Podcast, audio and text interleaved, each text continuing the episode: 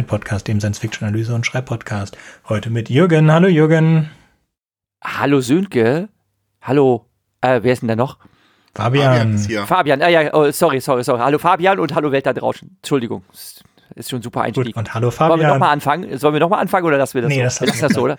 Das we ist do it live, Komm. we do it Yeah, live. yeah.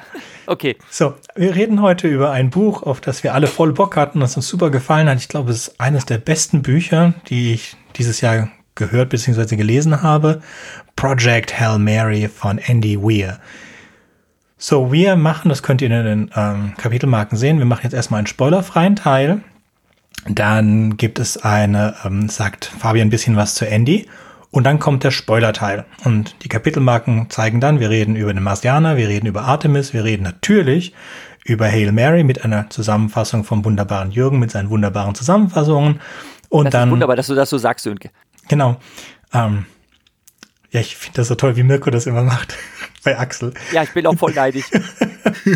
Okay, so, und dann reden wir ein bisschen über die Sprache und den Twist auch am Ende und ein bisschen, was uns gut gefallen hat und was vielleicht, äh, wenn man noch nichts von Andy gelesen hat, was vielleicht der beste Roman ist, um anzufangen.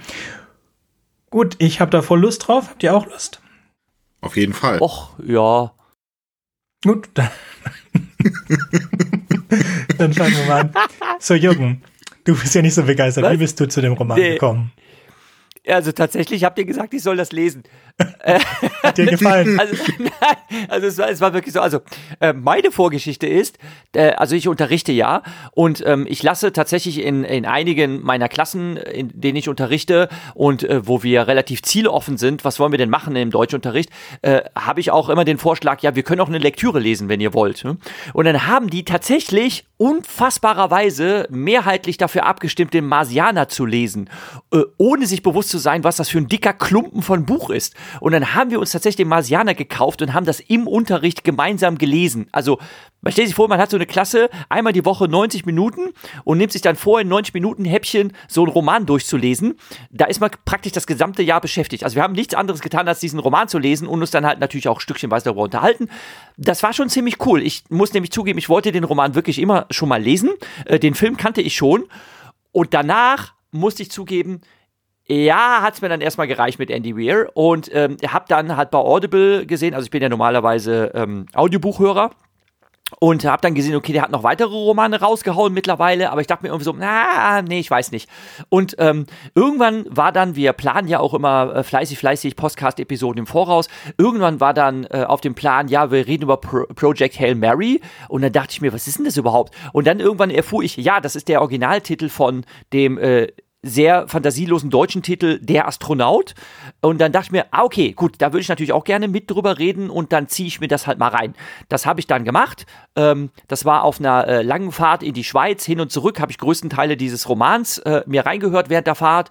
Ähm, habe mich auch daran gewagt, also da muss ich halt jetzt, das ist jetzt nicht gespoilert, sondern wer den Marsianer gesehen hat, beziehungsweise wer das Buch gelesen hat, der hat eine Vorstellung davon, wie Andy Weirs Stil ist. Und das setzt sich bei äh, Project Hail Mary halt fort. Das heißt, es ist sehr, sehr vollgestopft mit äh, Knowledge Dumps über ähm, wissenschaftliche Grundlagen, also man wird sehr viel voll gequatscht über äh, Physik und Chemie. Und dann dachte ich mir, okay, will ich mir das wirklich jetzt nicht antun, aber will ich das wirklich mir zumuten oder traue ich mir das zu, mir das Ganze auf Englisch zu geben? Habe ich dann gemacht, war nicht ohne Anspruch, ne? aber äh, ich konnte dem Ganzen tatsächlich größtenteils folgen. Aber ich muss halt wirklich sagen, insbesondere auch äh, Artemis, den seinen anderen Roman, der eigentlich sogar noch vor Project Hail Mary kam, den habe ich mir jetzt vor kurzem auch noch äh, reingezogen. Also da bei Artemis würde ich wirklich dringend davon abraten, sich das auf Englisch reinzuziehen. Das ist echt das ist wirklich kompliziert, was man da zum Teil erzählt bekommt. Da geht es nämlich auch sehr in die, nicht nur so in die ähm, physikalisch-chemischen Grundlagen, sondern auch sehr viel so äh, in, die, in die Technik, in die Ingenieurswissenschafts äh, rumgenörde und sonst was. Und äh, da steigt man als Normalo einfach aus. Also man kann äh, zum Teil einfach dem nicht folgen, was einem da erzählt wird auf Englisch. Also mich hat es tatsächlich inhaltlich überfordert. Ich musste mir dann passagenweise Sachen mehrmals ähm, anhören, weil auch ähm, viel mehr Figuren vorkommen als üblich für Andy Weirs andere Romane und dann habe ich halt leider oft Probleme gehabt, dass, äh, dass ich den Überblick verloren habe. Aber ansonsten, gut, äh, zu Artemis werde ich nachher auch noch was sagen, aber so bin ich tatsächlich dazu gekommen, mir bisher, man kann fast sagen, ähm, Weirs Gesamtwerk reinzuziehen in kürzester Zeit. Also seine drei Romane zumindest. Ja, er hat nur drei Romane geschrieben, so, du hast nichts verpasst. Das sind, also, du hast alles. Du bist, glaube ich, der Einzige von uns dreien, der alles hat. Yeah. Äh, Fabian, du? Wie kamst du äh, dazu? Ich habe tatsächlich nur Project Hail Mary gelesen, in der deutschen Fassung der Astronaut. Ähm, das kam auch dadurch, dass wir das irgendwie äh, im Gespräch hatten, dass du das gerne mal äh, aufnehmen würdest. Und dann habe ich halt geguckt, worum geht's da eigentlich? Und dann habe ich gesagt, nee, darüber müssen wir eine eigene Folge machen, ähm, worüber ich auch sehr froh bin äh, dass ich das dann jetzt endlich gelesen habe. Hätte ich nämlich einfach nur so in das Buch reingeguckt, hätte ich es nämlich gleich, gleich wieder beiseite genommen, ähm, weil er die äh, Kapitel ähm, im Präsens schreibt ähm, und dann die Rückblicke im Präteritum und Bücher im Präsens lesen finde ich immer grauenhaft. Ähm, das das ist, ja, da kann man geteilter Meinung drüber sein. Ja, aber kann man geteilter kann ich, Meinung kann ich nachher sein. Was, kann ich nachher was drüber sagen? Ja, ich verstehe voll, warum er das gemacht hat und das macht er auch gut. Äh, und das ist, äh, äh, hat er auch absolut geschrieben. Aber ähm, da bin, mu muss ich wirklich einen guten Grund haben, mich in das Buch reinzulesen, wenn das in Präsenz geschrieben ist. Und ich bin sehr froh, dass ich das gemacht habe. Und ansonsten habe ich von ihm tatsächlich nur äh, das Egg, äh, Quatsch, das Ei, also The Egg äh, gelesen. Das ist eine Kurzgeschichte, seine bekannteste Kurzgeschichte. Ha, und was, es gibt äh, doch mehr von ihm, das kenne ich nämlich nicht. Oh, unbedingt empfehlenswert, ist ganz kurz, keine zehn Minuten hast du das durch. Ähm, Hast du das irgendwie, gibt es das im Netz zu finden oder sonst wie? Dann würde ich das gerne in die Shownotes äh, packen. Ja, es gibt bei äh, YouTube äh, mehrere Adaptionen. Ähm, ah, okay, auch mit cool. Animationen ja, in, und so. Kommt in die Shownotes, ähm. liebe Hörerinnen und Hörer, denn ähm, das höre ich jetzt tatsächlich selber auch gerade ganz neu, also, dass es das überhaupt gibt und dann äh, gehe ich der Sache nach und packe das in die Shownotes. Ja, also The, The Egg ist tatsächlich auch so eine Kurzgeschichte, da könnte man auch eine eigene Folge zu machen, äh, weil da so viel drin steckt und ähm, das äh, halt kein Hard-Sci-Fi-Ansatz ist wie in seinen Büchern, äh, sondern das ist tatsächlich eher so eine äh, literarisch-philosophische Kurzgeschichte. Also äh, schon was anderes. Sehr empfehlenswert aber. Okay, das kann ich auch nicht. Ich werde es mir auf jeden Fall jetzt gleich nach der Sendung geben. Äh, danke. Dann ist ziemlich unterschiedlich, weil ich hätte eigentlich erwartet, dass jeder den Marsianer gelesen hat. Ähm, ja, ich ja schon. Ja, du ja schon. Ja, also, ich weiß gar nicht, vielleicht hat Jürgen mir den Marsianer empfohlen, ich weiß es nicht, mir wurde auf jeden Fall der Marsianer empfohlen. Und, ja, also wir äh, haben darüber gesprochen beim Inlineskaten, daran erinnere ich mich. Und äh, du hattest, glaube ich, aber dann erzählt, du, du würdest das schon kennen. Ähm, ich habe halt gesagt, ja, ich habe jetzt endlich auch den Marsianer durch und äh, äh, kurz gesagt, äh, äh wird es mir manchmal ein bisschen zu viel mit seinem äh, wissenschaftlichen äh, Gequatsche, also dass er mir wirklich alles klein klein erklärt. Ähm, in dem Roman dachte ich mir so, wow, okay, an manchen Stellen wird schon stimmen, so genau wollte ich es gar nicht wissen. Äh, also so ist es mir manchmal bei Marsianer gegangen. Und das hast du aber auch bestätigt, glaube ich. Ja, aber ich finde es halt, für mich ist es so dieser Hard Sci-Fi. Warum du das Wort Porn immer so überbemühst, auch bei äh, Hope Porn. Äh, nein, Hope, nur, nur im, Hope Punk. Nein, nur im Fall von Andy Weir bin ich der Meinung, und ich erkläre das auch später, dass das kein Hope Punk ist, weil, beziehungsweise wir können das, das kann ich gleich vorziehen, es würde so nicht laufen. Ja, bei Marsianer ist es, äh, ist es unglaublich lucky und äh, alles Mögliche und aber man glaubt das auch. Aber bei Hail Mary, das würde nie so funktionieren. Never. Never ever. Deswegen wollte ich es vergleichen auch mit ähm, bei Don't Look Up ist eher so die Version, die ich glauben würde, so wie es läuft. Meiner Meinung nach läuft es so, meiner Meinung nach würde es auch so laufen, ähm, wenn die Erde vor einer Katastrophe stehen würde und wir würden da sehenden Auges, wir laufen da sehenden Auges rein und im Project Hail Mary passiert das halt nicht. Es gibt eine weltweite Katastrophe und alle tun das Richtige bei, damit eine einzige Person damit zu beauftragen und alle Macht zu geben, zu machen, was notwendig ist. Und diese Person tut es dann auch wirklich. Es ist sehr schön und da, äh, ist sehr, sehr toll. Und da reden wir auch später drüber. Der Marsian ist sein erster Roman. Er hat ihn auf seiner Homepage veröffentlicht, Stück bei Stück. Dann hat er ihn am Ende als Self-Publisher rausgebracht und er ist dann so gut gelaufen, dass ihn Verlag dann auch nochmal rausgebracht hat. Er wurde dann in einen Film adaptiert mit Matt Damon, von dem ich nicht weiß, ob ich ihn gesehen habe oder nicht, weil ich einfach nur diese Roman in meinem Kopf habe. Ich kann mir nicht vor, ich, ich nehme an, ich habe ihn gesehen, aber der Roman ist so gut. So gut kann der Film gar nicht sein. Wobei ich ziemlich sicher bin, dass der Film auch nett ist. Mit dem spielt er sonst immer ganz gut. Ich habe aber nichts Gutes gehört über Artemis. Und wie Jürgen schon gesagt hat, es wird von dir als Autor ja auch erwartet, dass du so schreibst, halt wie du schreibst, damit du in deinem Stil drin bist. Was du gesagt hast, der Hundertjährige, der aus dem Fenster stieg und verschwand, das ist ein ganz toller Roman und würde ich auch auf jeden Fall empfehlen. Das ist keine Science Fiction, nicht, es ist so mehr ein Märchen. Aber der Autor hat dann noch ein paar Romane geschrieben und wenn du den zweiten Roman dann auch hattest, dann, dann wird das schon bemüht. Also bei der, ich glaube, der Analphabetin, die rechnen konnte, geht es dann genauso halt ab, so obskur und so weiter. Und wenn man, und das tun die meisten Menschen, halt mehr von demselben erwartet, sonst würde ja niemand Fast and the Furious gucken oder Transformers oder so, äh, oder Star Wars for that matters. Ähm, und das ist bei NDW halt auch so. Und NDW hat seinen, ähm, seine Art, wie er schreibt, und er hat das auch erklärt. Also das ist ja das Schöne. Dann, ähm, man hat ihnen gesagt, dass dein Hauptcharakter bei Marsianer halt zu geradlinig ist, dass der niemals verzweifelt, dass der keine schlechten Eigenschaften hat, weswegen er dann seinem Hauptcharakter in Artemis schlechte Eigenschaften gegeben hat, was nur darauf hinausläuft, dass die meisten der Leute, die Reviews gegeben haben, den Hauptcharakter nicht mochten. Und wenn du dich nicht identifizieren kannst mit dem Hauptcharakter, dann ist das schlecht. Und hast du nicht irgendwie, hast du nicht irgendwie gesagt, es würde einen spoilerfreien Teil geben und blablabla? Jetzt quatschst du die ganze, also ich will dich nicht kritisieren. Doch, ich mache es. Ich kritisiere dich. Äh, ich habe das Gefühl, du quatschst jetzt irgendwie so kreuz und quer und spoilerst die ganze Zeit, aber, aber richtig schön kreuz und quer. Ne? Also das, das ist alles Zeug, was ich, aus Spoiler, was ich aus spoilerfreien Reviews habe, weil okay. ich hab ja, ja die okay, haben gesagt, okay. Satz spoilerfrei. Ich habe es ja nicht gehört dann der Teil, wenn, in dem du mir erzählst, dass ich es trotzdem lesen sollte, wo ich mich echt freue, weil wenn es ja, dir gefallen hat, gefällt es mir normalerweise auch.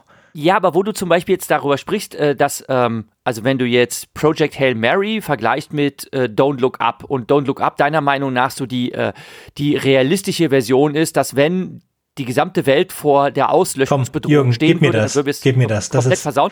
Das Nein, dann hast, du gesagt, da, da hast du gesagt, das Zepter wird dann eine Alleinherrscherin. Und dann habe ich eben, bevor, das Mikro, bevor die Mikrofone auf waren, habe ich versucht zu poppen, habe gesagt, aha, du wünschst dir also eine Diktatorin. Und dann hast du gesagt, nein. Ja, aber dann habe ich gedacht, aber das ist jemand, jemand, der alleine über alles entscheidet, das ist ein Diktator beziehungsweise Diktatorin. Und dann hast du gesagt, ja, nee, nur jemand, der das halt in die Hand nimmt und dann alles richtig macht. Hm, okay, das glauben Diktatoren auch immer von sich. Okay, fein, aber, fein, gebe ich dir, reden wir später drüber. Okay, können wir da später reden? Bin aber, aber damit verrätst du schon, aber verrätst du schon, was in dem Roman vorkommt. Das ist das, was ich meinte. Hm? Also, okay, man sagt so, ich habe es extra nachgeguckt, man sagt das erste Drittel. Das erste Drittel eines Romans legt man an und ich habe auch geguckt, beziehungsweise nachgelesen. Da wird schon das, der erste Twist verraten, den ich nicht verraten möchte weil es, es, es wird schon das, das, das, das okay, okay. die zweite Sicht verraten. Ja, und das wollen wir jetzt, deswegen machen wir jetzt auf. Jetzt, jetzt für mich, meine Seite nach, also das passiert relativ am Anfang, wirklich ganz am Anfang ähm, von dem Buch. Ich sage jetzt auch nicht mal wirklich, um was es da geht. So, wir fangen jetzt an mit, dass wir, dass Florian uns was, sorry, Fabian, Gott, wie komme ich auf Florian? Ich werde oft Florian genannt. Also ich werde alles Mögliche genannt, Fabian, ob du es glaubst oder nicht. Es ist, und dass man Wie deine Frau dich nennt im Schlafzimmer, wollen wir gar nicht wissen, Sönke. Meine Frau ist die Einzige, die mich immer richtig nennt. Meine Mutter Oho. nennt mich ganz komisch. Die nennt mich, ja, das ist egal. Nein, meine Mutter verwechselt alle männlichen Vornamen in unserer Familie. Die geht dann alle durch, bis sie es hat. Das, das, ist, das ist aber bei meiner Familie auch so gewesen. Meine Mutter hatte auch immer alle vier Kinder durchgezählt, bis sie den richtigen Namen hatte. Das fand ich auch immer lustig. Okay, gut zurück zum Thema. Wir sind heute extrem locker drauf, weil es hat, ist ein schönes Thema und es hat uns sehr gut gefallen und es, wird auch nicht deprimierend sein wie bei anderen Folgen, die wir hier machen. So, Fabian, erzähl was über Andy Weir, bitte. Äh, ja, Andy Weir ist ein amerikanischer Autor und äh, Computerprogrammierer, Baujahr 1972. Er hat schon äh, mit 15 Jahren angefangen bei Sandy Labs äh, als Programmierer äh, zu arbeiten. Äh, Sandy Labs, äh, also kurz für Sandia National Laboratories, ist äh, tatsächlich eine von drei Hightech-Forschungseinrichtungen in den USA, die mit der ähm, nuklearen Sicherheit betraut sind. Also er, da, er wird nicht an irgendeinem Hochsicherheitsteil bei den Sandy Labs gearbeitet haben, aber dort zu arbeiten ist natürlich schon äh, relativ beeindruckend, vor allen Dingen in dem Alter. Äh, er war schon immer interessiert an Science-Fiction-Geschichten, hat auch als äh, kleiner Junge schon angefangen, Arthur C. Clarke zu lesen und Isaac Asimov, also ähm, Autoren, die wir nur allzu gut kennen. Und ähm, seine Programmierkarriere hat ihn zu mehreren Stationen geführt, AOL, aber auch Blizzard, da hat er an einem Computerspiel mitgearbeitet, hat also ganz viele unterschiedliche Sachen gemacht. Äh, ab den 2000er Jahren hat er angefangen verstärkt zu schreiben, und zwar im Internet. Äh, in der Zeit sind äh, Fanfictions von ihm entstanden, sind von ihm entstanden, äh, so Comicstrips, an denen er mitgeschrieben hat, ähm, und halt zahlreiche Kurzgeschichten und die bekannteste davon ist The Egg, das Ei äh, von 2009, äh, was wir halt auch unten in den Links äh, verlinkt haben zu dieser Folge äh, und über die wir uns ja schon kurz äh, äh, unterhalten haben. Sein Durchbruch kam tatsächlich dann mit dem Buch der äh, Marsianer, The Martian im Englischen, was auch äh, Sönke ja eben gerade schon angesprochen hab, hat, ähm, die er zuerst als Fortsetzungsreihe auf seiner Internetseite veröffentlicht hat. Ähm, Fans der Serie haben dann gesagt, er soll die doch mal bei Amazon äh, über den Amazon Kindle verfügbar machen. Die hat er dafür 99 Cent verkauft. Und darüber ist er dann äh, auf, äh, ist dann ein Literaturagent auf ihn aufmerksam geworden, hat die Rechte verkauft für die Printversion. Ähm, und die ist dann tatsächlich ähm, auf der Nummer 12 der New York Times Bestsellerliste ähm, eingestiegen und war der große Durchbruch für ihn.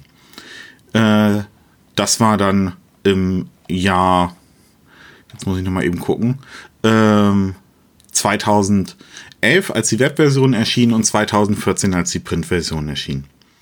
Und äh, dann ein Jahr später kam schon äh, der Film raus mit ähm, Matt Damon in der Hauptrolle, der dann auch international der große Durchbruch war und ihn dann auch international wirklich auf die Liste derjenigen gesetzt hat, die halt gute Science Fiction schreiben.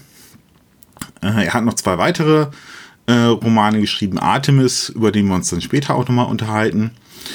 Ähm, Artemis ist rausgekommen 2017 und dann ähm, der dritte Roman Project Hail Mary, über den wir uns heute hauptsächlich unterhalten, dann 2021. Äh, sein Stil ist hauptsächlich beeinflusst äh, durch Hard Science Fiction Autoren, ähm, was sich halt bei ihm in der Literatur auch bemerkbar macht. Das ist halt sehr stark an Hard Science Fiction angelehnt. Ähm, man kann darüber streiten, wie stark, äh, weil er oft einfach nur, äh, ohne das allzu stark zu erklären, darauf geht, auf jeden Fall in ähm, der Astronaut und dann einfach so sagt, ja, wir müssen das jetzt so akzeptieren. Ähm, lässt sich aber definitiv, denke ich, dann doch in den Hard Science Fiction Bereich einordnen. Und Entschuldige, was meinst du mit, wa, Entschuldige, was meinst du mit, wir müssen das jetzt so akzeptieren? Naja, der, Worauf willst also, du damit hinaus? Der äh, Ich-Erzähler untersuchte einige der Astrophagen. Darf ich das schon spoilern? Ich denke schon, ja. Also nein, er, er, untersucht etwas, ja, okay, die Astrophagen. Okay, genau, ja. er, er untersucht das und dann ähm, kommt gar nicht so viel Info dann, wie man dann bei einem Hard Science Fiction Roman vielleicht erwarten würde, sondern ähm, das wird dann so, äh, wird dann darauf hingewiesen, ja, dass das eigentlich unmöglich sein müsste. Ähm, mhm. Das habe ich auch in mehreren äh, Reviews gelesen. Ähm, und er ähm, anerkennt zwar an, dass das höchst unwahrscheinlich ist, aber er macht dann keine pseudowissenschaftliche Erklärung auf, die dann halt auf richtiger. Was heißt pseudowissenschaftliche Erklärung, die auf Wissenschaft basiert? Also das ist schon. Ja. Ich denke, wir machen jetzt einen Spoiler-Teil. Das ist eine sehr das lustige ist Konstruktion. Sehr lustige. so, ich denke, wir sind jetzt auch durch mit Andy. Ähm, mhm. Lass uns jetzt einen Spoiler-Teil aufmachen. So, ja. Ab jetzt können Spoiler vorkommen, nicht notwendigerweise. Ihr könnt. Hui. Genau, ihr könnt jetzt weiter springen bis zum Ende oder wir hören euch bei der nächsten Folge oder ihr springt weiter zur Verabschiedung. As you like. Appetit, Appetit gemacht haben wir euch auf jeden Fall schon, äh, euch alles von Andy Weir reinzuziehen. Also wir sind äh, alle drei, möchte ich sagen, schon überzeugt davon, dass man Andy Weir auf jeden Fall gelesen bzw. gehört haben soll. Also damit verschwendet man nicht seine Zeit, wenn man sich für Science Fiction interessiert. Das kann man schon so sagen. Hm? Ja, auf jeden Fall. So. Ja, ich bin mir nicht sicher, ähm, wen ich am meisten empfehlen würde. Ich würde sagen, um, ähm, um, um zu Fabian zurückzukommen, ja, wenn du wirklich die Hard Science Fiction haben willst, dann ist wahrscheinlich besser, du nimmst den Marsianer und du nimmst nicht Hail Mary, weil Hail Mary ein paar Sachen vorkommen, die man schon so nicht mehr ganz notwendigerweise in die Hard Science Fiction zählen muss. Aber der bessere Roman ist Hail Mary.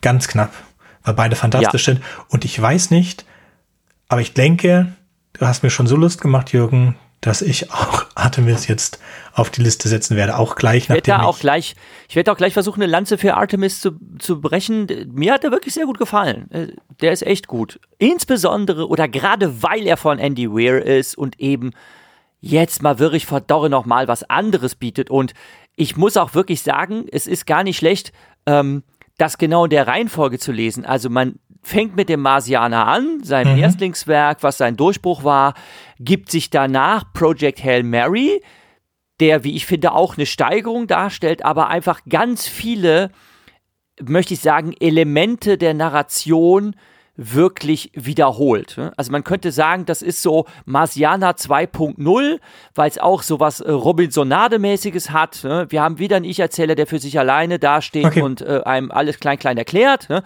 Ähm, Bevor wir dazu gehen, lass uns, ja, weißt du was?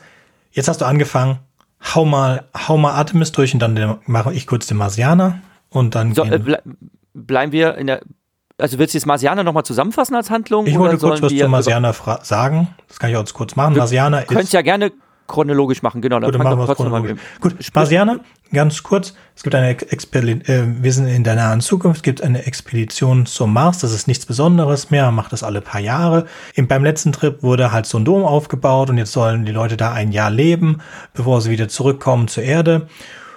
Und gleich in den ersten Tagen spricht ein Sturm los, alles wird zerstört. Man flieht und man muss leider einen der Astronauten zurücklassen, weil der ist gestorben während der Evaku Evakuierung.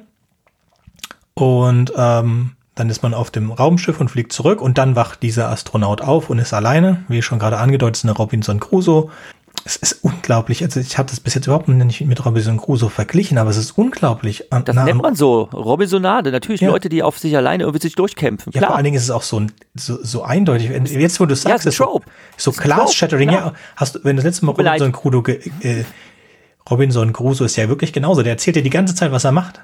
Ja, und jetzt ja, plant ja. sich dann und nächstes Jahr, wenn ich dann drei Scheffel habe und dann vier Scheffeln und das Pulver ist und dann, dann grabe ich das ein und dann lasse ich die Tiere da drin hungern, bis sie ganz handsam werden. Ich fand, ja, so Glass Shattering, ja, das ist Robinson Crusoe auf dem Mars. Hammer. Ja, geschehen. Danke. Es freut mich, es freut mich, wenn ich dir beim Podcast noch Epiphanien bescheren kann. dafür mache ich das, nur dafür. Ja. Unter anderem. Auf jeden Fall ist es eine, ist eine ganz tolle Robisonade, äh, eine lange Fahrt mit, mit einem Auto, mit äh, Solaranlage, Photovoltaik und äh, sich ein Jahr nur von Kartoffeln ernähren und so. Es ist, es ist fantastisch. Und es geht natürlich alles gut aus und es gehört für mich auf jeden Fall schon zum Hope-Punk.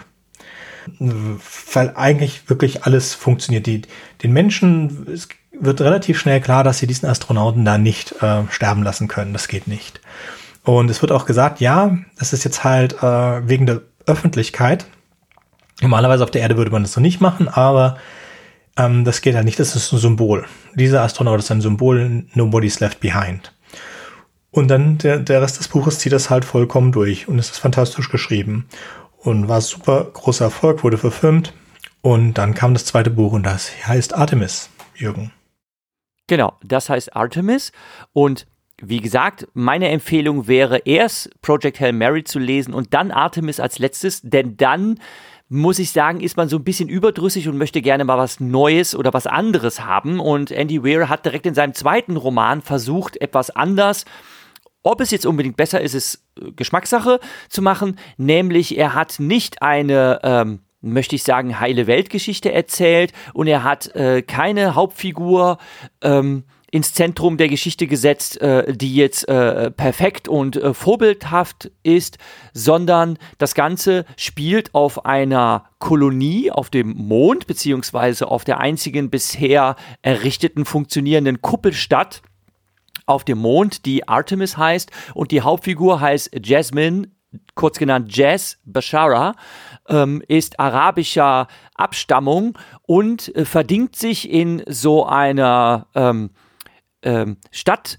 die wie könnte es anders sein, so ein Steuermecker ist und wo es auch natürlich Schattenwirtschaft gibt, ähm, schlägt sie sich durch, äh, hauptsächlich als Schmugglerin und ähm, kriegt dann einen Auftrag, ähm, der natürlich auch sehr, sehr shady ist, dass sie einen Sabotageakt begehen soll, weil jemand einen Industriezweig an sich reißen möchte, ähm, kurz gesagt. Und äh, er bietet ihr dafür ähm, eine Million, äh, ich habe vergessen, wie die Währung heißt, äh, Quits, glaube ich, oder so. Also die haben natürlich dann auch ihre eigene Währung da auf dem Mond und äh, sie nimmt diesen Auftrag an. Ähm, natürlich klappt das nicht so ganz, äh, wie das hätte sein sollen und ähm, äh, es entsteht ein größerer Schaden. Ähm, ähm, man versucht sich für diese äh, Tat an ihr zu rächen. Also sie hat dann ein ähm, Hitman, äh, der sie verfolgt und der sie versucht umzubringen. Und äh, sie versucht dann äh, am Ende diesen Job auch noch abzuwickeln. Ähm, schart Verbündete um sich. Und ähm, ich fand den Roman wirklich, wirklich toll, weil es echt schönes Worldbuilding ist. Ähm, also dieses, dieses Leben in dieser Stadt und äh, was für Gestalten da unterwegs sind und wie die alle miteinander verwoben sind mit ihren Schicksalen.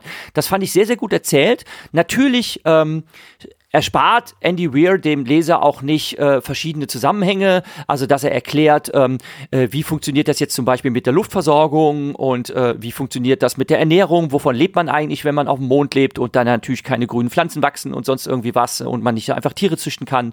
Ähm, das alles erklärt er und es wirkt aber alles für sich in sich stimmig und dass die Leserschaft äh, Weir dafür abstraft, nicht nach dem Marsianer einen Roman nachzulegen, der genau das Gleiche erzählt, ne? äh, das finde ich sehr undankbar von der Leserschaft. Ähm, so, öh, warum erzählt er nicht nochmal eine schöne Hopepack-Geschichte? Öh, warum hat er nicht mehr äh, so einen polierten, ähm, äh, wie nennt man das, Paladin? Also so, so ein Paladin von Hauptfigur. Ne? Ähm, das das, das finde ich richtig blöd. Äh, ganz im Gegenteil. Ich finde es ähm, eine sehr, sehr lustig geschriebene Geschichte, ähm, auch zum Teil mit äh, Colorful Language, ähm, wo dann allerdings auch die Hauptfigur immer wieder darauf hingewiesen wird von anderen Figuren der Geschichte, so Language, ne? also dass sie aufpassen soll, wie sie sich ausdrückt, wenn sie dann mal wieder flucht ähm, und sonst was. Ich fand das sehr, sehr charmant. Ne?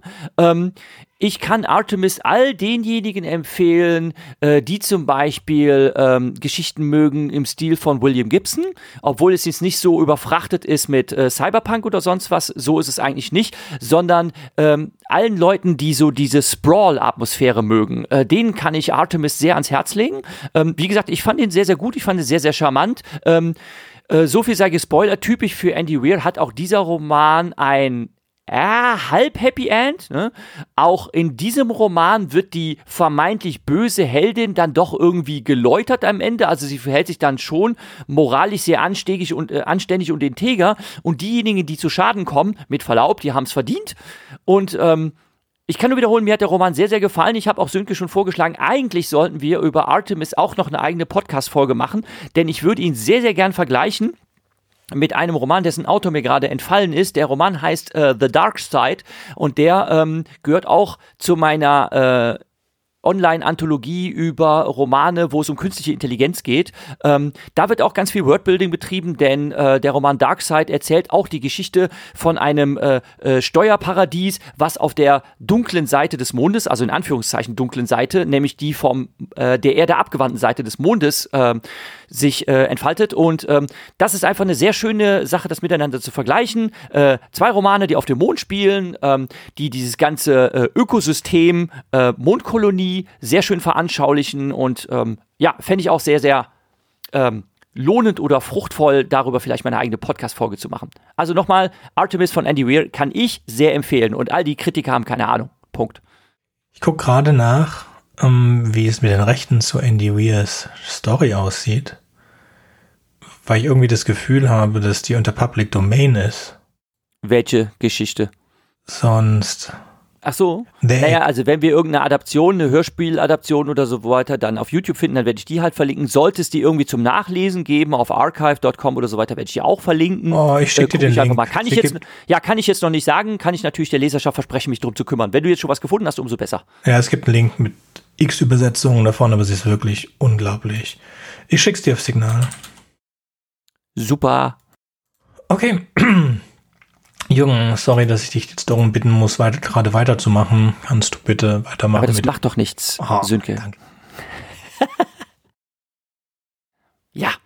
Kommen wir jetzt äh, zur Zusammenfassung von Project Hail Mary, ne? Das möchtest du doch jetzt von mir, oder? Das wäre so lieb von dir, ja. Ja, dann gucke ich mal, ob ich das hinkriege. Okay, kommen wir zum eigentlichen Themengeber dieser Podcast-Episode. Project Hail Mary, zu Deutsch Der Astronaut, ist ein Roman geschrieben von Andy Weir, sein jüngstes Werk. Und es geht um Ryland Grace, der an einem ihm unbekannten Ort zu Beginn des Romans aufwacht und in zwei anderen Alkoven leider zwei Leichen vorfindet. Er kann sich an nichts erinnern. Er hat das vage Gefühl, dass diese beiden Verstorbenen ihm bekannt sind. Ähm, er weiß aber nicht, warum ist er hier. Er weiß überhaupt nicht, was das für ein Ort ist. Ist es irgendeine künstliche Umgebung? Ist es, ist es ein Gefängnis? Äh, ist es ein Labor? Er weiß es nicht. Und ähm, der Gedächtnisverlust macht ihm sehr schwer zu schaffen. Er kann sich aber sehr schnell äh, erinnern, dass es wohl nur um jüngste Ereignisse gibt, äh, geht, die, an die er sich nicht erinnern kann. Denn sein, sein großes äh, Fachwissen, sein Langzeitgedächtnis ist wohl noch äh, erhalten. Er merkt nämlich ganz schnell, okay, ich bin wohl ein Wissenschaftler, denn er hat sofort irgendwelche Ideen, sich in seiner Umgebung zurechtzufinden und tatsächlich Untersuchungen anzustellen, ähm, wo er sich befindet und was, zum Be was es denn äh, damit auf sich hat. Ihm fallen, fallen zum Beispiel auf ähm, äh, solche Dinge wie ähm, unterschiedliche Schwerkraftverhältnisse, äh, äh, Trägheit äh, der Objekte, die ihn umgeben und er stellt dann ähm, Experimente an, die auch wie sich das für Andy Weir gehört, ähm, sehr schön erklärt, wie die dann funktionieren, um sich äh, selbst zusammenzureiben. Okay, er befindet sich in einem Raumschiff und er ist einer von drei Astronauten, die wohl für eine Langzeitreise äh, in, den, in künstliches Koma versetzt wurden und die anderen beiden haben halt Pech, das nicht überlebt zu haben und er ist der Einzige, der wohl erwacht ist. Er weiß aber nicht, was sein Auftrag ist. Er weiß nicht, was seine Mission ist, äh, weil er eben sich aus Gedächtnisproblemen heraus nicht daran erinnern kann. Und ähm, glücklicherweise äh, kommen stückchenweise Flashbacks, die es ihm schrittchenweise ermöglichen, sich an einige Dinge zu erinnern, was zum Teil nützlich ist, weil er zum Beispiel anfangs auch gar nicht aus seiner kleinen Kammer entkommen kann, weil er ein Sicherheitsshot nicht öffnen kann, weil er eben die Sicherheitsverifikation nicht hat, denn er kann sich an nichts erinnern. Er reimt sich dann aber irgendwann zusammen dass er wohl tatsächlich auf einer Rettungsmission ist und zwar auf einer Mission für nichts Geringeres als die Menschheit zu retten. Denn folgendes ist passiert. Man hat lange gefragt und sich gefragt und gerätselt, ob es außerirdisches Leben geben könnte und irgendwann hat man es tatsächlich entdeckt. Allerdings nicht auf eine Art und Weise, wie man sich das zuerst gedacht hätte, nämlich kleine grüne Männchen oder sonst etwas, sondern man hat ganz niedrige, ganz schlichte, ganz primitive Lebensformen gefunden, nämlich Einzeller, die dann die Astrophagen genannt wurden. Äh, warum Astrophagen? Wer sich so ein bisschen in der Biologie auskennt, dem dürfte das ein Glöckchen klingeln im Kopf. Es gibt die Phagen bzw. Bakteriophagen. Äh, das ist die Bezeichnung für einzellige bakterienartige Lebewesen. Und Astro für Himmel meint, dass es um bakterienartige Lebensformen geht, äh, geht, die wohl tatsächlich in der Tiefe des Weltalls überleben können. Und diese werden entdeckt durch eine kosmische Anomalie der sogenannten Petrova Line. Äh, das ist nämlich sowas wie eine, äh, ja, könnte man sagen, Ameisenstraße der Astrophagen, die sich auf einer Wanderschaft befinden zwischen der Sonne und einem anderen Planeten, wo ich jetzt gerade noch mal gucken muss, welche das war. Ich glaube, es war die Venus. Und da entdeckt man halt diese Astrophagen und ist erstmal hin und weg und platt, dass es tatsächlich außerirdisches Leben gibt und dass es auch etwas ganz anderes ist, als man sich das irgendwie vorgestellt hätte. Nämlich Leben, das im Weltall äh, existieren kann. Man stößt dann allerdings noch auf ein weiteres Problem.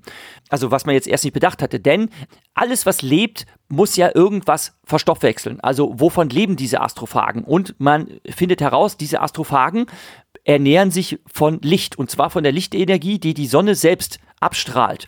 Und da kommt das Problem, nämlich durch ihren großen Energiehunger, die Astrophagen können unfassbare Mengen von Energie speichern, bewirken sie ein Verdunkeln der Sonne. Also sie entsau äh, entziehen der Sonne so viel Energie, dass es in absehbarer Zeit zu einer Sonnenverdunklung kommt. Und das kann man sich dann ganz schnell zusammenreimen. Wenn die Sonnenleistung absehbar um 10 bis 15 Prozent zurückgehen wird, dann bedeutet das die absolute Katastrophe für die Erde, denn wir brauchen natürlich das Sonnenlicht. Es wird also fieberhaft daran gearbeitet, was man tun kann, um dem Einhalt zu gebieten. Man stellt nämlich fest, dass auch umliegende Sonnensysteme von diesen Astrophagen wohl befallen zu sein scheinen, denn äh, auch da ähm, der hat sich dieses ähm, solare Dimming eingestellt. Nur aus, unerklärlicher, äh, aus unerklärlichen Gründen hat sich im Sternbild der ähm, Tau, äh, Moment, jetzt muss ich gerade gucken, ähm, Tau Ceti das nicht ereignet. Und jetzt wird halt ein Raumschiff dorthin geschickt, um dort nachzusehen, um herauszufinden, okay, warum ist das dort anders? Gibt es da irgendwas, was die Astrophagen davon abhält, diese Katastrophe, diese kosmische Katastrophe auszulösen? Und eben auf dieser Mission ohne Wiederkehr befindet sich unser Held, denn er reimt sich dann auch zusammen, dass der Treibstoff, um dahin zu langen, nicht reicht, um ihn auch wieder auf die Rückreise zu schicken, sondern er, äh, er soll, wenn er diese Lösung gefunden hat, mit unbemannten Sonden die Antwort auf dieses Problem zurück zur Erde schicken, aber es wird ihm nicht möglich sein, selbst zurückzukehren. Auf seiner Reise lernt er dann tatsächlich richtiges außerirdisches intelligentes Leben kennen. Und das war für mich übrigens der ganz große Twist. Ich war nicht gespoilert durch irgendeine Art und Weise. Ich wusste gar nichts davon. Ich wusste nur, er ist auf dieser Rettungsmission, aber ich wusste nicht, dass er einem anderen Außerirdischen begegnen würde, nämlich Rocky, so nennt er ihn den er ähm, kennenlernt, der von dem Planeten Arid stammt. Den Planetennamen hat er ihm selber gegeben, weil er von dem Stern 40 Eridani kommt und dann hat er einfach gesagt, okay, das sind die Arids und Rocky ist so außerirdisch, wie man sich jemand Außerirdischen nur vorstellen kann. Er ist nämlich nicht mal ansatzweise humanoid. Im weitesten Sinne könnte man ihn als spinnenartig bezeichnen. Er hat, ähm, er ist ein Pentapode, das heißt, er ist ein spinnenartiges Vieh mit fünf Beinen. Ähm, diese Beine wiederum gehen in Klauen über und ähm, lebt in einer Atmosphäre, die für Menschen aber sowas von tödlich ist, dass unser Held Ryland und er eigentlich gar nicht in einem gleichen Ort, also in einer gleichen Umgebung ähm, existieren können, sondern sie können sich dann auch nur über äh, äh, Töne miteinander ver äh, verständigen, denn äh, Rocky hat auch gar keine ausgebildeten Sehorgane, sondern er kommuniziert nur über Schall. Und dann ist jetzt erstmal die große Herausforderung, wie die ganzen, äh, wie die beiden schaffen, sich miteinander zu verständigen, aber das gelingt ihnen. Beide haben äh, wissenschaftliche Grundkenntnisse, außerdem ist Rocky äh, sehr talentiert und äh, sehr behende, irgendwelche Dinge herzustellen, um irgendwelche Sachen zu konstruieren, die man für Problemlösungen halt braucht.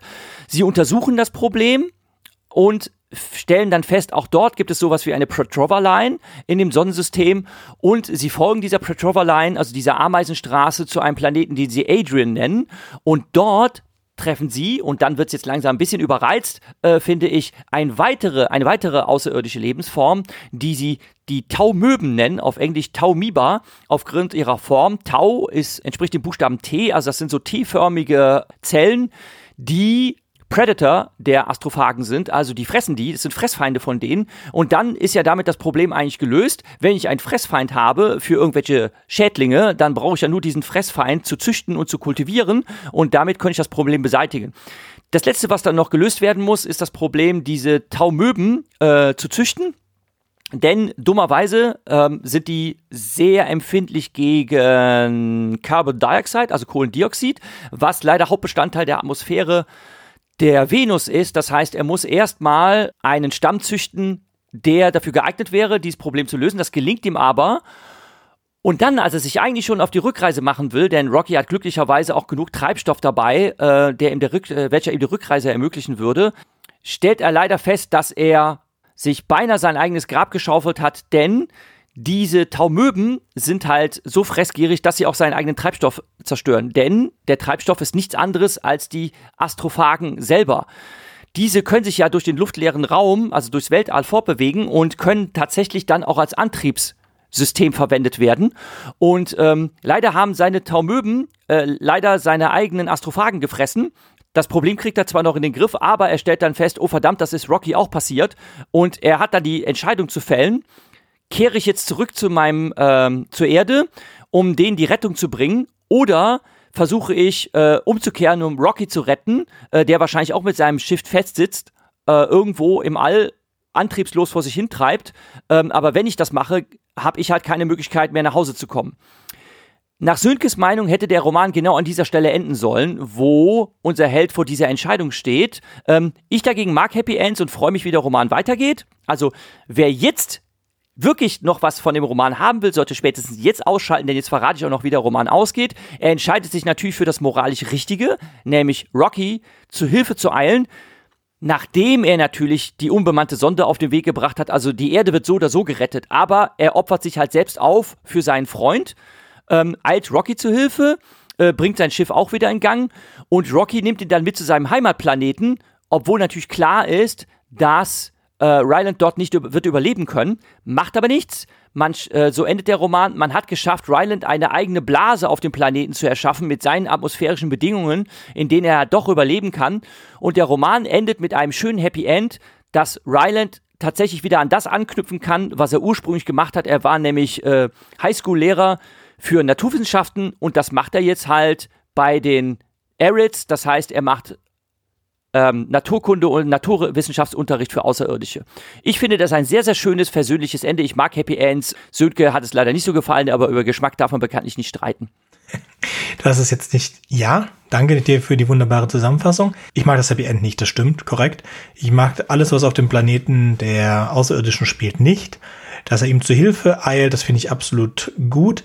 Ich brauche kein Happy End für ihn, weil meiner Meinung nach hat er keins verdient, weil er ein ganz, ganz schrecklicher Mensch ist. Er verhält sich die ganze Zeit gut. Er ist von Anfang an in die Geschichte verwickelt. Er hilft bei diesen, diesen Fragen zu finden und ist ganz toll. Aber irgendwann wird er dann halt äh, gefragt von dieser Diktatorin, wie Jürgen sie gerne nennt, ähm, weil er hat ein ganz bestimmtes Gen, das ihm erlaubt, dass er in Kälteschlaf versetzt werden kann oder etwas, was ähnlich wie Kälteschlaf funktioniert und was die einzige Möglichkeit ist, die Menschen über diese lange Zeit halt ähm, diesen, diesen Raumflug überleben zu lassen. Und das funktioniert natürlich nicht bei diesen zwei Kollegen. Und ähm, er kennt ja die mit in die ganze Ausbildung gemacht, aber er, er hat sich nie freiwillig gemeldet. Er wollte das nie.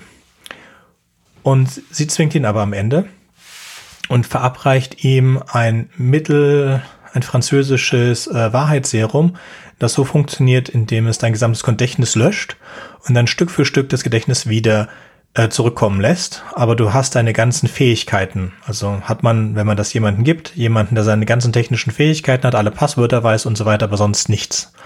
Und deswegen kriegt man ganz einfach Informationen aus ihm heraus. Es ist also nicht wichtig, jemanden zu zwingen, sondern eigentlich nur die Motivation, die Information nicht rauszugeben, auszuschalten. Das finde ich eine unglaublich coole Idee. Und ähm, genau das ist mit ihm halt passiert. Und deswegen hat er halt nur das Richtige getan die ganze Zeit, weil sein Charakter, also diese, der Typ, der lieber auf der Erde geblieben wäre, äh, wäre und hätte alle sterben lassen. Nicht, dass ich jetzt mich darum gerissen hätte, wegzugehen, aber er wusste ja die Fähigkeiten und er hatte aber Angst und er wollte nicht. Und ähm, ich weiß, ich bin kein Lehrer und, und Jürgen ist das und kann das besser verstehen, dieses Ganze, aber für mich ist es einfach ein unglaublich selbstsüchtiger Charakter. Und ich denke nicht, dass er ein Happy End verdient hat. Ich finde es schön, dass er geläutert wurde, und ich hätte ihn in dieser Läuterung äh, entlassen, denn diese Entscheidung, Rocky zu helfen, das war seine Läuterung. Und dafür brauche ich kein Happy End. Zumindest hätte ich es jetzt nicht lesen müssen. Für mich hat das nichts gegeben. Für mich war das unnötig. Es wäre lieber etwas, was ich hätte äh, in der Schwebe gelassen. Ob deine Läuterung etwas gebracht hat oder nicht. Was ich natürlich gerne gewusst hätte oder wissen wollte, wäre es, dass es den beiden Planeten gut geht. Diese Information ist natürlich am Ende bekommt er diese Informationen, dass sich auch die Erde, die Sonne stabilisiert hat und ähm, der Planet, die Sonne, der Außerirdische hat sich auch stabilisiert und alles super. Denn ich denke, wir sollten vielleicht erst über die Sprache reden, bevor wir über die einzelnen Charaktere oder was anderes reden. Ich denke, Jürgen wollte gerne über die Sprache. Oder mir, Fabian, hey. Ja, mir ist es gleich. Mir ist es gleich. Fabian, Fabian sag, sag was, du hast lange nichts mehr gesagt. Das stimmt, ich habe lange nichts mehr gesagt. Ähm, Genau, ein guter Teil äh, der Geschichte macht aus, wie ähm, der Hauptcharakter Grace und Rocky in Kontakt miteinander treten. Und dabei spielt an, äh, Sprache eine ganz wichtige Rolle, weil die beiden erstmal einen Weg finden müssen, zusammen zu kommunizieren. Und ich finde, äh, das ist auch eine Stärken des Buches, dass sich Andy Weir überlegt hat, äh, wie kann das funktionieren. Das hat mich im ersten Moment auch an eine Kurzgeschichte von Ted Chiang erinnert, äh, die auch verfilmt worden ist. Äh, Arrival war, glaube ich, der Titel des Films, ähm, wo es auch um Sprache geht. Und ähm, ich finde, dass äh, das gelingt hier sehr gut. Aber ich denke, du kannst da viel mehr zu sagen, Jürgen, als ich, oder?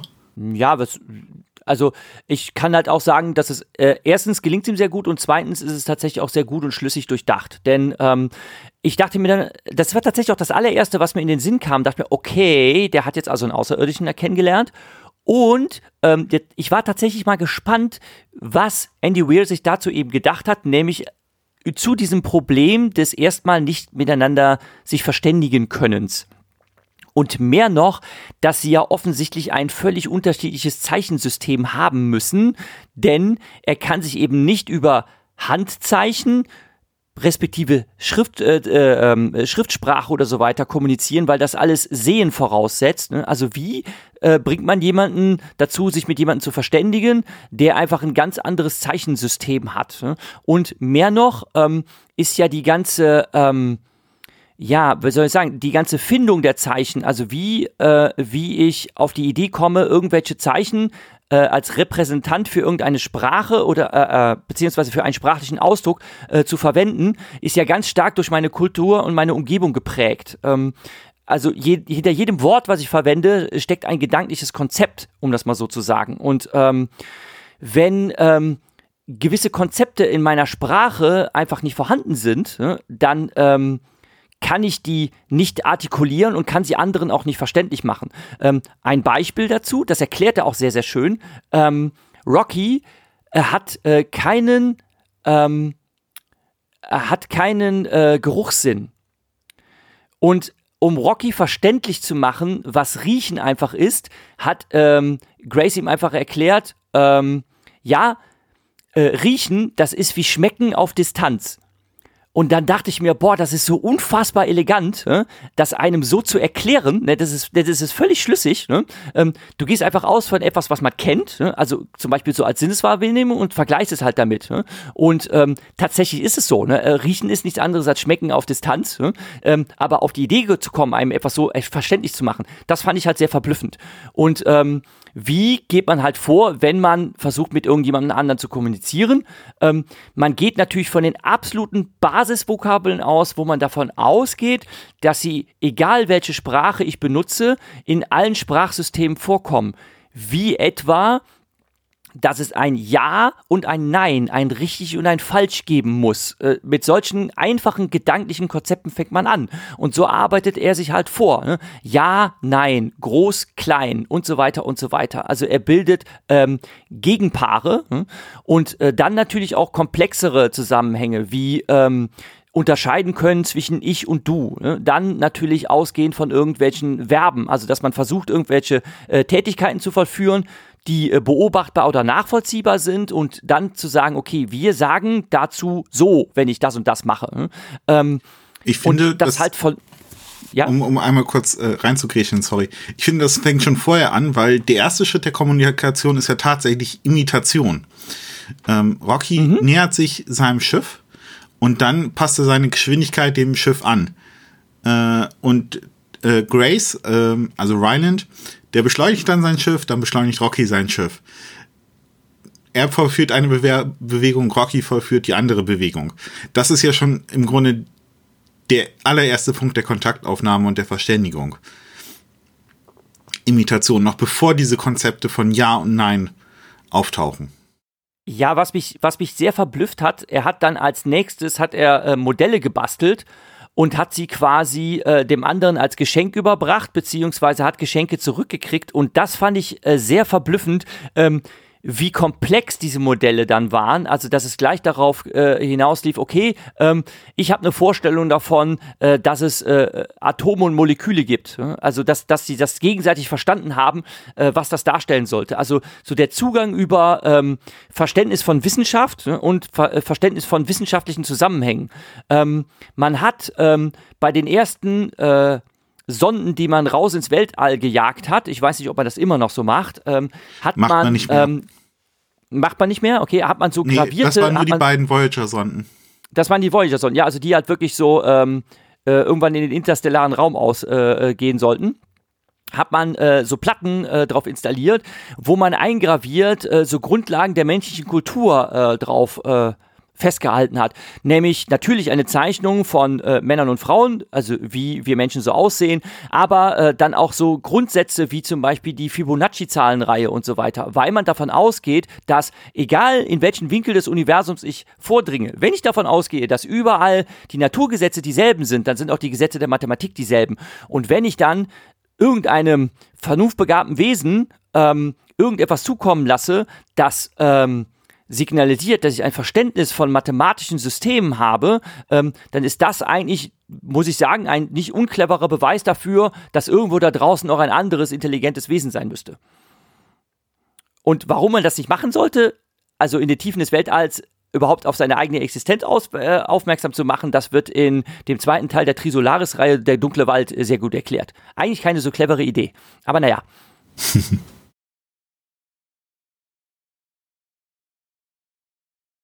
Naja, hier ist die ähm, Begegnung mit dem anderen, äh, mit dem Alien, äh, ja sehr, sehr gut verlaufen. Ich finde, Andy Weir gelingt es sehr gut äh, darzustellen, wie die beiden sich ergänzen. Ähm, also, das scheint ja, ist ja auch so ein, ähm, im Grunde roter Faden. Die Kooperation, das, was äh, wir gleich noch unter dem Begriff Folk-Punk beschreiben, äh, be besprechen äh, werden. Ähm, und die Kooperation haben wir auch zwischen Rocky und äh, Ryland, dass die beiden halt ähm, kooperieren und sich gegenseitig ergänzen. Äh, Rocky hat Fähigkeiten, die Ryland nicht hat, weil Ryland ist der Wissenschaftler, Rocky ist der Ingenieur. Ähm, und so ein bisschen spiegelt sich das halt auch in der Sprache wieder. Ähm, Ryland kann sehen und äh, Rocky kann halt gut hören. Und damit ergänzen sie sich dann auch gegenseitig und diese beiden Unterschiede machen sich dann auch in der Sprache und den Konzepten, die sie in der Sprache haben, bemerkbar. Ja, zum Beispiel ist es nicht verwunderlich, dass ähm, die Arids ein ganz anderes Zahlensystem haben. Ne? Also ähm, das ähm, fußt halt darauf, dass sie fünf Gliedmaße mit jeweils drei Klauen haben und demzufolge sind die Uhren, die sie benutzen, zum Beispiel eine Vervielfachung dieser Zahlenreihe, die sich daraus ergibt. Also, dass wir zum Beispiel mit dem Zehner-System rechnen, ist nicht abwegig, weil wir einfach zehn Finger an der Hand haben. Ja, wobei es auf äh, ja auch äh, 20er-Systeme gibt. Und 60er-Systeme, zumindest ja. Zeit. Und die haben wir also noch von den Babyloniern. Ja, die Babylonier, genau. die haben alles. Das ist auch interessant. Warum haben die Babylonier, also ich glaube, es gibt eine Erklärung, aber ich kenne sie nicht. Die waren ja die angefangen haben in diesen 60er-Systemen. Und äh, die Zehner-Systeme, das kam ja erst dann mit den Griechen und den Römern. Und das Zweier-System kam dann halt durch die Computer. Ja, aber, ja. aber in der französischen Sprache gibt's ja zum Beispiel immer noch Überreste des äh, eines Systems, das auf der Basis von 20 rechnet. Ähm, und 60er-Systeme haben wir zum Beispiel auch äh, klassischerweise in der buddhistischen Kalenderrechnung. Ähm, und das kommt auch im Zeug, in der Zeugchenzähler, äh, Zählung der Mayas kommt, äh, kommt die 6, 60 vor. Ähm, also wir haben äh, unterschiedliche Zahlenbasen, die sich tatsächlich äh, äh, entwickelt haben auf, in unterschiedlichen Regionen auf der Erde. Ähm, möchte jemand was zu dem Alienesken sagen? Also ist ihm das gut gelungen mit den, ich mit dem Fünffüßler oder ähm, es ist immerhin kein grau, graues Männchen mit einem zu großen Kopf. Ich fand es wie beim Marsianer schon so unglaublich smooth. Ich habe ihm das alles abgekauft. Alles. Ähm, was wir noch gar nicht gesagt haben, ist, ähm, sind die Astrophagen. Also diese, die, die, die, dieses erste außerirdische Ding, was sie finden, ja. Und äh, wie er, unser Held, auch eigentlich draufkommt, ist unser Held, ähm, hat mal einen Aufsatz geschrieben, der ihm auch sein ganzes äh, wissenschaftliches Leben versaut hat über die Entstehung von Leben ohne Wasser. Und äh, dann kommt halt raus, dass diese Astrophagen, also die die Sonne leer saufen, ähm, die, die einfach, das einfach ganz normale Zellen sind. Das sind Einzeller, aber die haben halt aus irgendeinem Grund in eine, in eine Hülle, in ihre Hülle die Möglichkeit, Energie aufzusaugen und dann sich dadurch zu teilen. Und äh, deswegen sind sie die unglaublich geilsten Energiespeicher, die es überhaupt gibt. Und nur eigentlich dieser Energiespeicher erlaubt es dann, nämlich ähm, auch den Antrieb für diese Schiffe, weil im Moment hätten wir gar keinen Antrieb für so eine Schiffe und also dieses dieses Ding, diese Astrophagen erlauben dann auch den Antrieb und ähm, sie kommen auf geniale Ideen halt, wie man diese Astrophagen vervielfacht und so weiter. Im Endeffekt wird wird die ganze Sahara zugekleistert mit ähm, schwarzen Kästen. In diesen Kästen wird die Sonnenenergie gespeichert und dadurch vermehren sich diese Astrophagen da drin und werden abgeerntet. Und die Außerirdischen, die, wenn ich mich richtig erinnere, tatsächlich nicht auf Wasser passieren. Ähm, die leben in einer sehr, sehr dichten Atmosphäre und die schmeißen einfach Kugeln in, in, in einen See da und der ist halt 200 irgendwas Grad heiß und deswegen ist überhaupt kein Problem für die. Und die haben also Unmengen von diesem Astrophagenzeug, aber weil sie halt nichts sehen können und deswegen keine Sterne beobachtet haben, ähm, die hatten aber einen Weltraum, äh, Weltraumlift und all so ein Zeug, aber die hatten keine Ideen von ähm, Relativitätstheorie weil sie die Sterne nicht beobachten haben können und deswegen nicht auf diese Sachen gekommen sind, wo die Gravitation halt nicht mehr funktioniert. Es, es, es, es ja, und leider wussten sie auch nicht von Radioaktivität. Leider wissen die ja, wissen sie auch nichts von kosmischer Strahlung, ne, denn ne, also die haben keine Vorstellung von Strahlung und äh, deshalb ist Rocky auch der einzige Überlebende seines Raumschiffs gewesen, weil er zufälligerweise sich an einem Teil des Schiffs aufbewahr, aufgehalten hat während der Reise. Ähm, wo er weniger Strahlung abgekriegt hat und alle anderen sind strahlenkrank geworden und äh, sehr schnell verendet und er hatte auch gar keine Erklärung dafür, warum die krank wurden und gestorben sind. Ne? Ja. Und ohne das Kenntnis, ohne die Kenntnis der Relativität ist es eigentlich ein Wunder, dass sie überhaupt geschafft haben, ähm, diesen Zielpunkt zu erreichen, ähm, weil die halt einfach so dahingeschlingert sind und äh, gar nicht eigentlich verstehen konnten, wie das mit der Navigation hätte funktionieren können. Und ja. da ist halt Ryland auch sehr erstaunt, dass das überhaupt geklappt hat. Und über die Zeit, die auf seinem Heimatplaneten vergangen ist, weiß er nichts, weil das ja alles durch die Stauchung und so weiter. Also es, es wird unglaublich gut erklärt. Es, es läuft alles so smooth, dass du es einfach nur glaubst. Es ist einfach wunderschön. Es ist super schön geschrieben. Äh, es ist ein Wohlfühlbuch, keine Frage. Genau, Astrophagen wollte ich kurz erwähnen, was, ähm, was passiert, warum ich das gerne Hope Porn nenne. Ich bin noch gar nicht derjenige, der drauf gekommen ist, es Hope Porn zu nennen, äh, anstatt Hope Punk ist. Also was auf der Erde halt passiert, wir sehen, dass die, ähm, wir sehen was offensichtlich ist. Die Leistung der Sonne geht zurück und das führt zu Problemen. So, niemand stellt das in Frage. Jetzt im Beispiel, im, im Gegensatz zu Don't Look Up, ein Asteroid auf die Erde zufliegt, wird das sofort in Frage gestellt. Oder wie wir jetzt gerade Realität haben mit der Klimakatastrophe, das wird alles in Frage gestellt und Leute denken, das kann man, darüber kann man diskutieren und man kann da verschiedener Meinungen sein. Und das sind einfach Tatsachen und das kann man nicht. Und da hat man halt auch die Astrophagen. Und in dem Fall der Astrophagen ähm, wird das halt nicht in Frage gestellt. Und das ist halt der Punkt, den, den ich nicht glaube, der aber halt so wunderschön rübergebracht wird. Und dann entscheidet sich die gesamte Menschheit dazu, was auch unmöglich wird, dass die gesamte Menschheit sich zu irgendwas entscheidet. Ähm, und in einer absehbaren Zeit eine einzige Person dazu äh, imstande zu versetzen, alle Ressourcen der Menschheit zu verwenden und ist auch die einzige Möglichkeit dann dazu, das halt kommen, äh, zu kommen. Also wir haben einen Planeten, dessen Klimaerwärmung aufgehalten wird halt durch, durch diese Astrophagen, die natürlich sofort dadurch machen, dass es in ein paar Jahren merklich kälter wird und deswegen äh, müssen verschiedene klimazerstörende Sachen gemacht werden.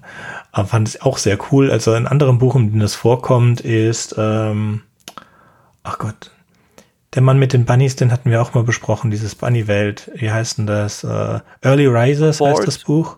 Jasper Ford's Jasper Early Ford. Rises. Ja. Und das Buch heißt Early Riser, also die, die, die frühen Erwachten. Und ähm, das ist, ist auch so in einem, in einem, in, auf einer Welt, in der die, äh, die Klimakatastrophe eingetreten ist oder anders eingetreten ist, aber auf jeden Fall wird es in Europa sehr viel kälter und die, die große Idee, die die da haben, ist halt, ähm, alle Kohlereserven, die sie noch haben, irgendwie so zu verbrennen. So gesamt Wales ist unter Feuer, weil sie einfach die Kohleflöze angezündet haben in der Hoffnung, das würde irgendwie die Welt ein bisschen erwärmen. Ähm, fantastisch trotz allem.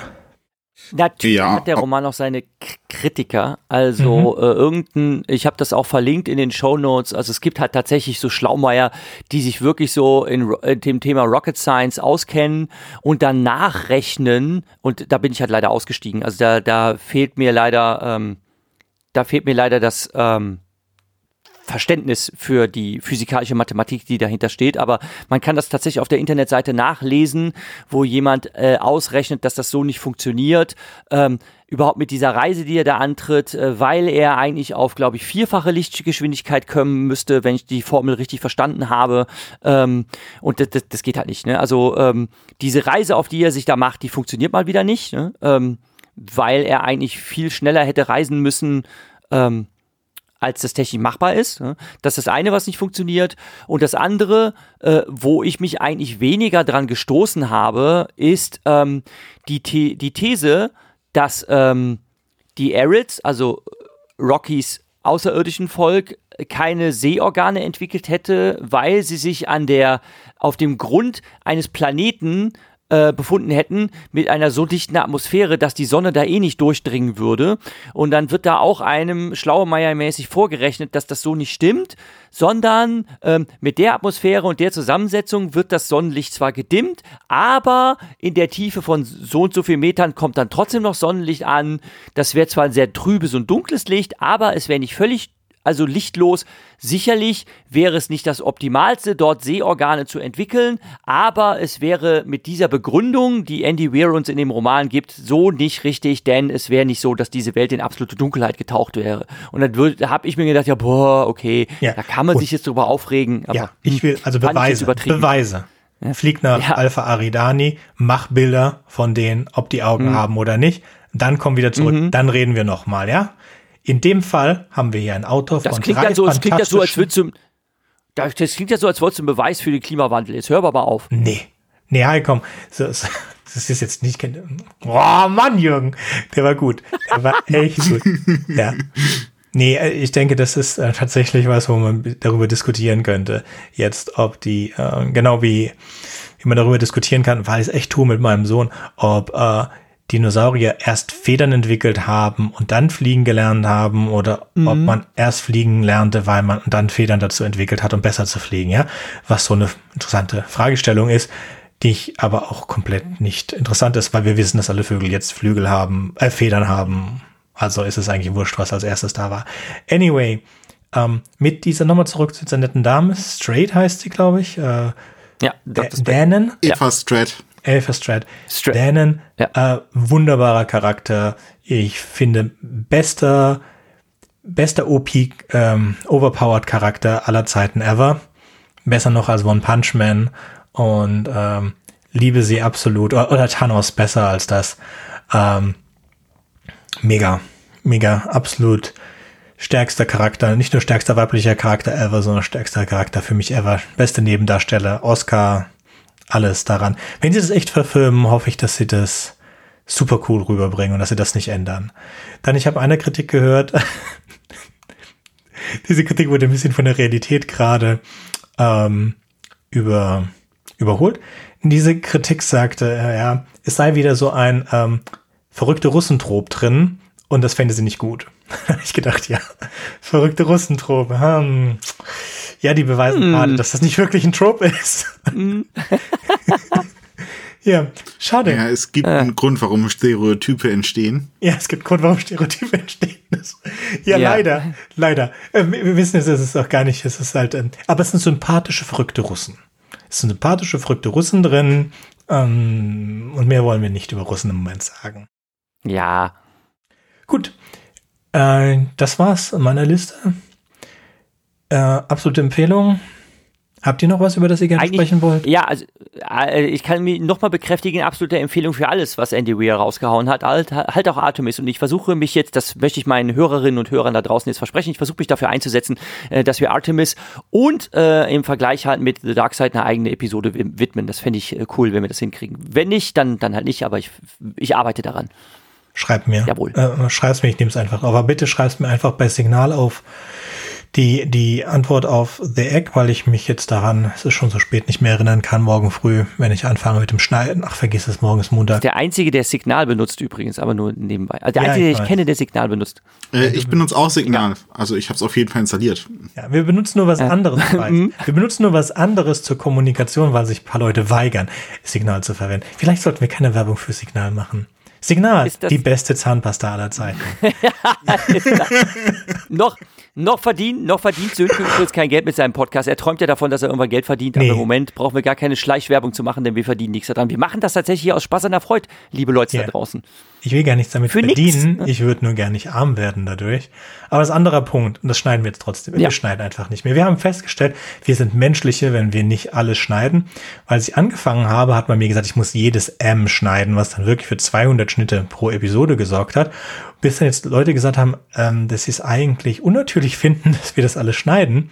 Und es viel schöner finden, wenn wir ineinander reinsprechen und so weiter. Ich sage, hey, be my guest, das ist weniger Arbeit. Ähm, wenn ihr anderer Meinung seid, wenn ihr es wieder höher produziert haben wollt, weniger Lacher, mehr, weniger Ms und so weiter, sag's einfach. Und es wird Ich gemacht. glaube, jetzt muss ich erstmals, ich glaube, jetzt muss ich erstmals ausgeben, Geld ausgeben für irgendwelche Chatbots und so weiter, dass damit du dann irgendwie jetzt so zwei Millionen Milliarden Zuschriften kriegst, die sagen, okay, Sönke kannst du so machen, aber bitte beim Jürgen die Erms rausschneiden, das klingt nämlich total unprofessionell. Ja, unprofessionell, Naja, aber jetzt die Frage, ob es sympathisch ist oder nicht. So, schön. Ach, ich hasse mein Gestotter. Ah, Na ja. Nee, du hast ehrlich gesagt gar nicht so viel, seitdem du die Toastmasters gemacht hast. Anyway. Hail Mary. Egal. Endlich mal wieder ein schönes Thema, dass man voller, voller äh, Breite sich nur freuen kann über das. War ein wunderbares Buch, hat mir gut gefallen, hat euch gut gefallen. Ähm, Würde auch verdienen, verfilmt zu werden, also hast du schon recht. Ne? ich glaube, die Rechte sind verkauft. Die Rechte sind verkauft. Die Verfilmung ist auch schon geplant. Also, äh, ich glaube, der hat die Filmrechnung auch schon verkauft, bevor das Buch schon rausgekommen ist. Also, wir können wahrscheinlich äh, damit rechnen, dass, das, äh, dass der Film bald rauskommt. Ja, ähm, er hat noch einen Hm. Roman oder so auf der Homepage, ich habe gerade die Homepage angeguckt, schwarz-weiß, mega. The Egg ist natürlich drauf. Die, ich glaube, ohne es jetzt genau zu wissen, The Egg war das erste, was ihn bekannt gemacht hat und dann hat er den Roman da drauf gestellt und dann hat das irgendwie alles gemacht, was doch irgendwie zeigt, wenn es so ist, wie ich mir gerade vorstelle, dass man mit Kurzgeschichten doch was erreichen kann. Ich habe mir gerade eben die 1000 Zeichen 1000 Wörter, vier Seiten zwischendrin mal kurz durchgelesen. Tolle Geschichte, gibt x Adaptionen auf YouTube. Und ich gucke mal, ob wir irgendwie das Recht bekommen, das auch kurz in den Podcast reinzumachen. Ich habe schon eine Mail schnell geschickt mit einem Satz. Um mal gucken, ob wir eine Antwort kriegen oder nicht. Ähm, ja, Also, um das nochmal zu ergänzen, äh, bekannt hat ihn vor allen Dingen auch seine äh, Comic-Geschichten, die er auf seiner Internetseite mit veröffentlicht hat. Ähm, Gut. Und das, äh, also äh, ich habe da zwei, dreimal gelesen, dass äh, halt gesagt wurde, dass das auch für den Erfolg seiner, seines Romans gesorgt hat. Seine Bekanntheit durch die, durch diese Comic-Strips. ja, also von denen kenne ich jetzt keine, aber auch das kannst du, wenn du was Schönes hast. Weißt du was? Schick's mal Genau, einfach auf Twitter. einfach und genau, schick's Jürgen und mir- schick's auf Twitter und dann Schick's mir und ich pack's, pack's in die Shownotes. Alles, was zu finden ist, soll mir, soll mir recht sein. Also ich habe jetzt äh, in Vorbereitung auf diese Episode halt auch schon ein paar Sachen in die Shownotes gestellt. Halt diese äh, Wissen, naturwissenschaftliche Kritik äh, habe ich gefunden. Dann habe ich einen Artikel dazu gefunden, wie ist das eigentlich mit Aliens? Äh, wie sollen die eigentlich immer aussehen? Und dass man halt leider, leider oft den Fehler macht, die zu anthropomorphisieren. Das heißt, dass man den ungerechtmäßigerweise immer menschenähnliche Gestalt gibt. Am peinlichsten finde ich das immer wirklich, wirklich bei dem äh, Star Trek Franchise. Alle Außerirdischen sind immer humanoid und haben nur andere Höcker auf der Stirn. Das finde ich immer so ein bisschen albern. All die Jahrzehnte hindurch haben die es immer so gemacht, um menschliche Darsteller zu nehmen dafür. Fand ich immer sehr einfallslos. Ja, gern. Und Warum diese ganzen so? Außerirdischen, die auf der Erde rumhängen und keine Jobs bekommen in der Filmindustrie, die sind total arm dran. Immer Menschen, schlimm. diese ganzen, immer Menschen. Ja. Alle werden von Menschen gespielt. Schwarze Menschen werden von schwarzen Menschen meistens gespielt. Früher konnte man sich Mhm. nicht mal das leisten. Ja, Ja, alles gut. Ich weiß, es war nur so schön, wie du es gesagt hast. Alle Schauspieler sind Menschen. Das war nicht so gut. ja. Ja, sind sie auch. Immerhin gibt's bei Star Trek eine pseudowissenschaftliche Erklärung dafür, warum die alle humanoid sind. Gut. Mhm. Okay, machen wir nicht Star Trek heute. Das war super. Was kommt als nächstes? Äh, auf meiner Liste steht The Roadside Picnic. Das wird ganz mega. Und dann. Genau. Was auch verfilmt wurde unter dem Namen Stalker, den ich mir noch angucken muss. Ja. Und Roadside Picnic habt ihr beide schon gelesen. Picknick am Wegesrand habe ich mir durch, äh, reingezogen, ja, Genau. auf Deutsch. Das ist dasselbe. Ich habe es auf Englisch. Und Stalker habe ich mir auch angeguckt und die Doku dazu. Es ist so super und ich hoffe, Adam wollte auch Oh, die- mitmachen. Okay, wenn es eine Doku dazu gibt, dann kannst du mir die bitte auch geben. Die kenne ich noch nicht. Oh, ich äh, gib einfach neu danach dabei. suchen auf YouTube. Ich dachte, ich hätte es geschickt. Ich habe Sei so auch lieb. nicht. Sei so lieb und schick mir Links, dann mache ich Vorbereitung. Oh ja, maschisch. So, dann Super. zur selben Zeit beim nächsten Mal reden wir über ein Picknick am Wege- Wegesrand und den Film dazu. Schönes Buch. Ähm, vielleicht nicht so lustig wie heute, aber es wird ganz toll. Damit würde ich sagen, Bestimmt. Hallo, nur ganz kurz diese Sönke aus dem Schnitt. Ich finde diese Kurzgeschichte The Egg fantastisch und ich würde sie euch. Ich habe gefragt, ob wir sie für Podyssey und für Rewrite einsprechen lassen können. Und wir haben tatsächlich binnen einer Stunde die Erlaubnis bekommen. Und die fantastische Verena Wilhelmi hat uns die Geschichte eingesprochen und die gibt es auf podyssey.de und sie kommt auch jetzt. Viel Spaß damit. The Egg von Andy Weir. Du warst auf dem Heimweg, als du gestorben bist. Es war ein Autounfall. Nichts speziell Bemerkenswertes, aber dennoch tödlich. Du hast eine Frau und zwei Kinder hinterlassen. Die Notärzte haben ihr Bestes gegeben, um dich zu retten, aber ohne Erfolg. Dein Körper war so zerschmettert, dass du so ohnehin besser dran bist, vertrau mir. Und dann hast du mich getroffen. Was ist passiert? hast du gefragt. Wo bin ich? Du bist gestorben, sagte ich, faktisch gesprochen. Kein Grund für Schönrederei. Da war ein ein LKW, der ins Schleudern geraten ist.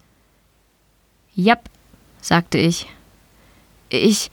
Ich bin tot? Jap. Aber mach dir nichts daraus. Jeder stirbt, sagte ich. Du hast dich umgeschaut. Da war nichts. Nur du und ich. Wo sind wir hier? hast du gefragt. Ist das hier das Leben nach dem Tod? Mehr oder weniger, sagte ich. Bist du Gott? fragtest du. Jap, erwiderte ich. Ich bin Gott. Meine Kinder, meine Frau, sagtest du. Was ist mit ihnen? Geht es ihnen gut? Genau das sehe ich gerne, sagte ich. Du bist gerade gestorben und deine Hauptsorge gilt deiner Familie. Das ist eine gute Sache. Du sahst mich mit Faszination an. Für dich sah ich nicht aus wie Gott. Ich sah aus wie irgendein Mann. Oder wahrscheinlich eine Frau. Vielleicht wie eine undeutliche Autoritätsperson. Mehr wie ein Grundschullehrer als wie der Allmächtige. Mach dir keine Sorgen, sagte ich. Mit ihnen wird alles gut. Deine Kinder werden sich an dich als umfassend perfekt erinnern. Sie hatten keine Zeit, dich gering zu schätzen. Deine Frau wird nach außen hin weinen, aber heimlich erlöst sein. Um fair zu sein, deine Ehe war dabei auseinanderzufallen. Wenn es dir ein Trostpflaster ist, sie wird sich sehr schuldig fühlen, dass sie sich so erlöst fühlt. Oh, sagtest du. Also, was passiert jetzt? Komme ich in den Himmel oder in die Hölle oder irgendwas? Nichts dergleichen, sagte ich. Du wirst reinkarniert. Ah, sagtest du. Dann hatten also die Hindus recht. Alle Religionen haben auf ihre eigene Weise recht, sagte ich. Geh mit mir ein Stück. Du folgtest mir, als wir durch die Leere spazierten. Wo gehen wir hin? Nirgendwo Spezielles, sage ich. Es ist einfach nett, ein bisschen zu laufen, während wir sprechen. Also, worum geht's überhaupt? fragtest du. Wenn ich wiedergeboren werde, bin ich ein unbeschriebenes Blatt, oder? Ein Baby. Also werden alle meine Erfahrungen und alles, was ich in meinem Leben getan habe, nicht von Bedeutung sein. Nein, sagte ich. Du trägst alles Wissen und Erfahrungen von all deinen vergangenen Leben in dir. Du erinnerst dich jetzt einfach nicht an sie. Ich hielt an und fasste dir an die Schulter. Deine Seele ist großartiger, schöner und gigantischer, als du dir irgendwie vorstellen könntest. Ein menschlicher Geist kann nur einen winzigen Teil von dem erfassen, was er ist. Es ist, als ob man seinen Finger in ein Glas Wasser steckt, um zu sehen, ob es heiß oder kalt ist. Du steckst einen winzigen Teil von dir selbst in das Gefäß und wenn du ihn wieder herausziehst, hast du alle Erfahrungen davon erhalten. Du warst die letzten 48 Jahre in einem Menschen, also hast du dich noch nicht ausgebreitet und den Rest deines immensen Bewusstseins gefühlt. Wenn wir lange genug hier bleiben würden, würdest du anfangen, dich an alles zu erinnern. Aber darin liegt kein Sinn, das zwischen den Leben zu tun. Wie oft wurde ich denn bereits reinkarniert? Oh, viele Male, viele, viele Male. Und in vielen verschiedenen Leben, sagte ich. Dieses Mal wirst du eine chinesische Bäuerin 540 nach Christus. Warte, was? Hast du gestammelt. Du schickst mich zurück in der Zeit? Nun ja, technisch gesehen schon. Zeit, so wie du sie kennst, existiert nur in deinem Universum. Die Dinge laufen anders, da wo ich herkomme. Wo kommst du her? sagtest du. Also sicherlich, erklärte ich, komme ich irgendwo her, irgendwo anders. Und es gibt andere wie mich. Ich weiß, du möchtest wissen, wie es dort ist, aber ehrlich gesagt würdest du es nicht verstehen. Oh, sagtest du, etwas niedergeschlagen. Aber warte mal, wenn ich wiedergeboren werde, zu anderen Plätzen in der Zeit, könnte ich doch irgendwann mal mit meinem Selbst interagiert haben. Klar, passiert ständig. Und dadurch, dass beide Lebensspannen nur über sich selbst bewusst sind, würdest du gar nicht wissen, dass es passiert. Und was ist dann der Grund für das alles? Ernsthaft? frage ich. Ernsthaft? Du fragst mich nach dem Sinn des Lebens? Ist das nicht ein bisschen stereotypisch? Nun, es ist eine angemessene Frage. Ich sah dir in die Augen. Der Sinn des Lebens, der Grund, warum ich dieses ganze Universum erschaffen habe, ist, damit du heranreifst. Du meinst die Menschheit. Du willst, dass wir reifen. Nein, nur du. Ich habe dieses gesamte Universum für dich erschaffen. Mit jedem neuen Leben, das du lebst, reifst du heran und wirst zu einem größeren und großartigeren Intellekt. Nur ich? Was ist mit allen anderen? Es gibt keine anderen, sagte ich. In diesem Universum gibt es nur dich und mich. Du starrst mich mit leeren Augen an. Aber all die Menschen auf der Erde. Alles nur du. Verschiedene Inkarnationen von dir. Warte. Ich bin alle? Jetzt hast du es sagte ich, mit einem gratulierenden Klaps auf den Rücken. Ich bin jeder Mensch, der jemals gelebt hat? Oder der jemals leben wird. Ja. Ich bin Abraham Lincoln?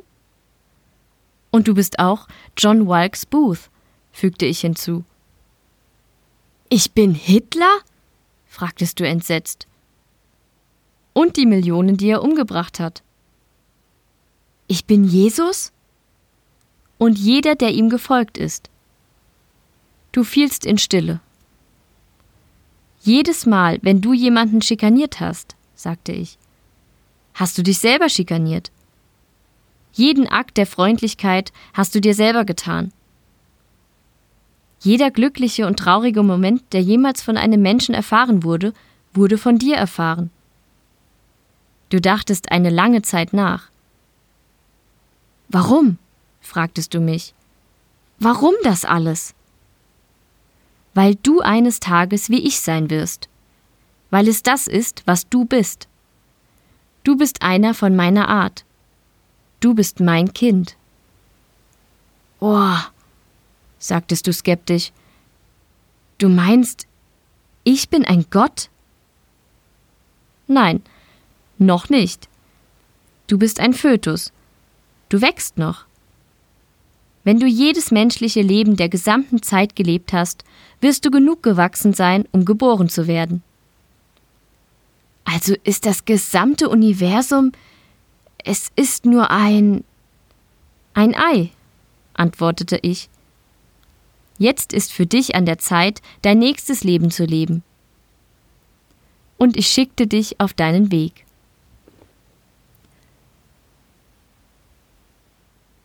Sie hörten The Egg von Andy Weir. Ins Deutsche übersetzt von Stefan Zisting. Gesprochen von Verena Wilhelmi. Eine Produktion von podyssey.de. Damit würde ich sagen, auf Wiederhören und tschüss. Tschüss. Wartet, ich habe noch was vergessen. Wenn euch unser Podcast gefällt und ihr vielleicht sogar mitmachen möchtet, würden wir uns über Nachrichten von euch freuen. Ihr erreicht uns unter anderem über podcast at rewrite-podcast.de, Twitter oder Reddit. Über Kritik und Kommentare freuen wir uns natürlich auch. Ihr könnt uns unterstützen, indem ihr uns weiterempfehlt und bewertet, zum Beispiel auf iTunes, Spotify oder YouTube oder auf jeder anderen Podcast-Plattform, die uns führen. Zum Mitmachen braucht ihr nichts weiter zu haben als ein Headset und das kostenlose Programm Studio Link Standalone. Ihr könnt eigene Themen vorschlagen oder ihr sucht euch etwas aus unserem Sendeplan aus. Den Sendeplan und die weiterführenden Links findet ihr unter rewrite-podcast.de slash mitmachen. Und ihr könnt auch bei unserem Geschwister-Podcast Podyssey reinhören. Podyssey veröffentlicht alle zwei Wochen eine Kurzgeschichte aus den Genren Fantasy und Science Fiction. Wenn ihr ein paar von unseren tollen Podcast-Aufklebern haben möchtet, dann schickt uns einfach eine Nachricht mit eurer Adresse und wir schicken euch Aufkleber. Tschüss! Thank you.